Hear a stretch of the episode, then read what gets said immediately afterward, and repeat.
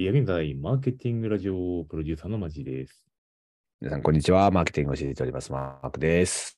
はい、じゃあ本日の特典はこちらでございます。猫の、はい。今日は猫猫の日。猫の日なんですね。どうですかね2月22日。にゃんにゃんにゃんの日ですね。にゃんにゃんにゃんどうですかにゃんにゃんにゃん。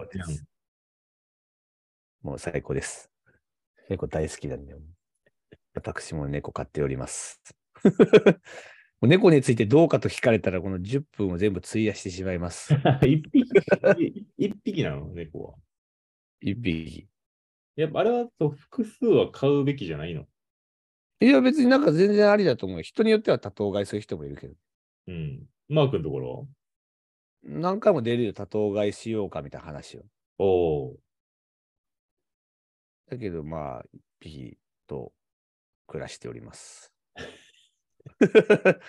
大好きです。にゃんにゃんにゃんの日ありがとうございます。現場からは以上です。ー。これ以上ちょっと多分質問したら危険な感じがするんじゃ、今日の先生いきましょうか。はーい。ということで、今日こちらでございます。えー約110億円の最終赤字から1.5億円の黒字への V 字回復に向けた選手会の2023年事業計画ということで、えー2022年の12月連結決算で、なんと、えー109億円の損失を計上いたしました選手会でございますけれども、えー今年は、えー1億5000万円の当期純利益黒字へと V 字回復を計画しますという、そんなニュースでございます。いや、面白いのよ、これが。おい、これ何が面白いかって、あの、PL が載ってるんですけど、見てますね。ね、はい PL が載ってるんですけど、うん。そんな変わってないんですよ。確かに。売上高予想も、売上が伸びて、販管費が少し減ってるんですけど、だからこれ、組み替えが行われたんですよね。本当だ。だからその販管費の、えっと、使う、年間で、これだったら多分ね、販管費を下げていくことで利益を出そうとしてらっしゃるんですね、これね。そう。いや、違う、違うんですよ。販管費を、えっと、配置換えですね。だから、その、もともと戦時会なんで、カタログ通販をずっとしていた紙とか、その紙に通じた人々の、えっと、雇用だったりとか業務っていうのもあったんですけども、この1年間、これをデジタルにシフトするわけです、ねデジ。タルにシフトしたんですよ。でも、使う金額は同じぐらいだったんですよ。はいはいはいはい。で、その結果、起こったのが売上高のアップなんですよね。なるほど、なるほど。だから余計な支出とかを全部カットして、全部デジタルシフトした結果、効率よく売り上げが上がって、100億円のマイナスが1億円のプラスになったと。どんだけ無駄にしてたんやと。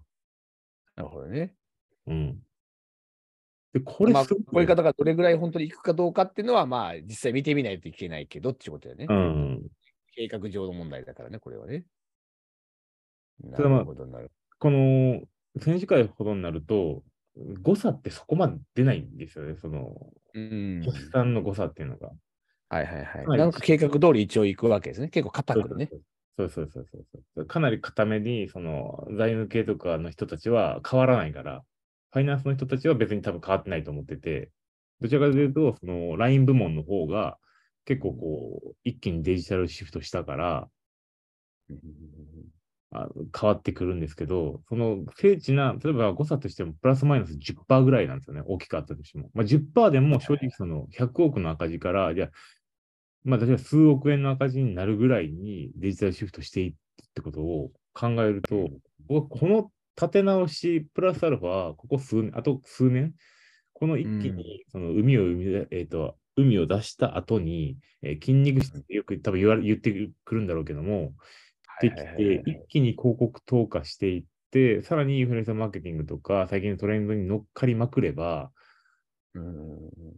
なんかこの選手会も一気に変わる気はしていて、で、この情報が出たからこそ、ここ面白いなと思って、見ていこうかなと思ってるんですよね。なるほどね。でも確かにこういうさ、選手会みたいなか会社さんってさ、どうしてもやっぱり既存売上の割合がもうめちゃくちゃ大きいっていうのもあるし、うん。それをベースにした顧客像を持ってるから、もう今更ながらデジタルシフトかいって話もないわけじゃないんやろうけど、なかなかこの移動っていうのに思い切ったこの舵を切らないといけないっていうのがあるんでしょうね。いやーそう。だまあ、いわゆるその、あまりこう、使われてないですけど、イノベーションジレンマ的な発想で、この売り上げを維持するためにはこの基盤が必要だけどもっていうのを反対勢力としていたでしょうけど、いやいや、うん赤字やんっていうので、全部もうブルドーザーのようにブラブラブラブラブラーと。あ、そうだよね。だからこういうのがあるからこそ、意識聞くぞっつっとやったっていうね。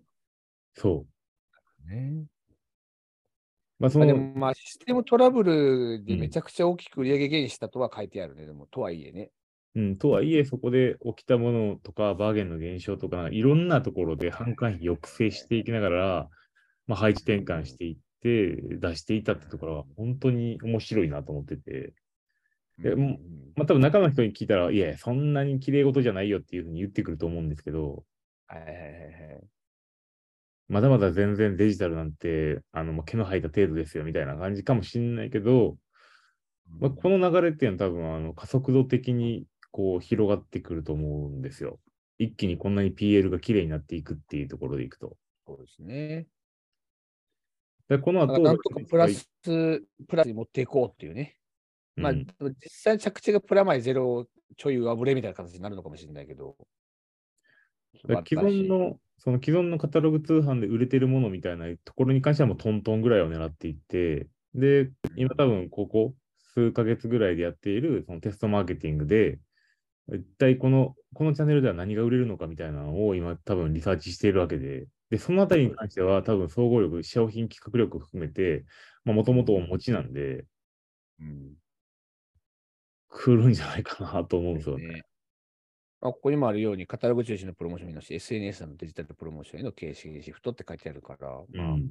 実際もうデジタルの広告とかをまあガンガン使っていくところにも書いてますけれども、CM はまあ引き続きやるということですけれども、SNS の連動による大規模なクロスメディア販売を実施と、まあ、書いてますね。まあでも選手会ほどの大きな会社さんがこうやってもうデジタルに完全にシフトしていくっていうのはなんか、うんなんか面白いですよね。最後の最後までこれで頑張ってカタログ通販とかやってたわけですけどもね。いや、そうなんです。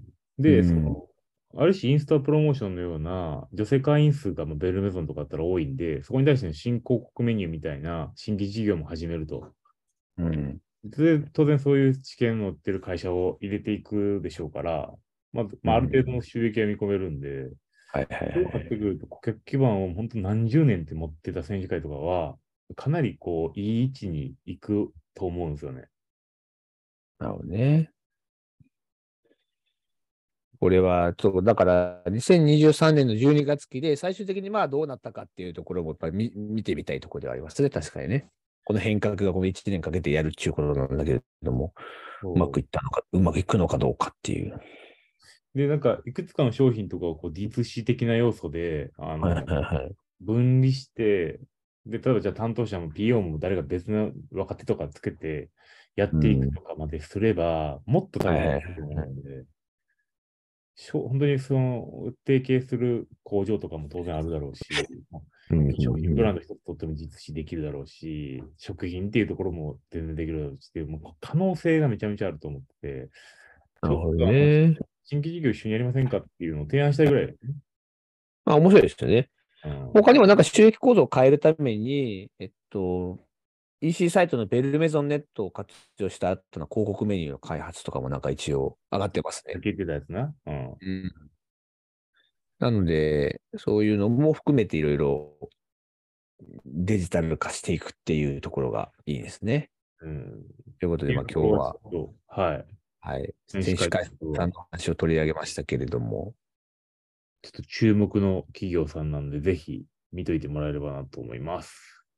はい、ありがとうございました。じゃあ今日は選手会の話をしました。以上です。いってらっしゃい、バイバイ。はい、バイバイ。